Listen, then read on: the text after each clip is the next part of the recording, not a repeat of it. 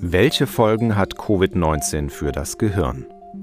Hauptsächlich befällt das Coronavirus die Atemwege, doch immer mehr Studien zeigen, dass es auch das Gehirn angreift. Forscher der Berliner Charité konnten nachweisen, dass das Virus über die Nervenzellen in der Riechschleimhaut ins Hirn vordringt.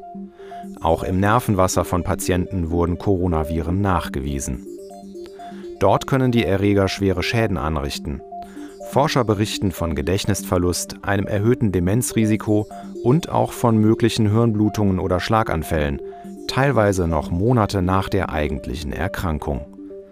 Mediziner nennen das Phänomen Neurocovid und wollen die neurologischen Folgen genauer untersuchen, um die Langzeitschäden für unser Gehirn besser erkennen und behandeln zu können.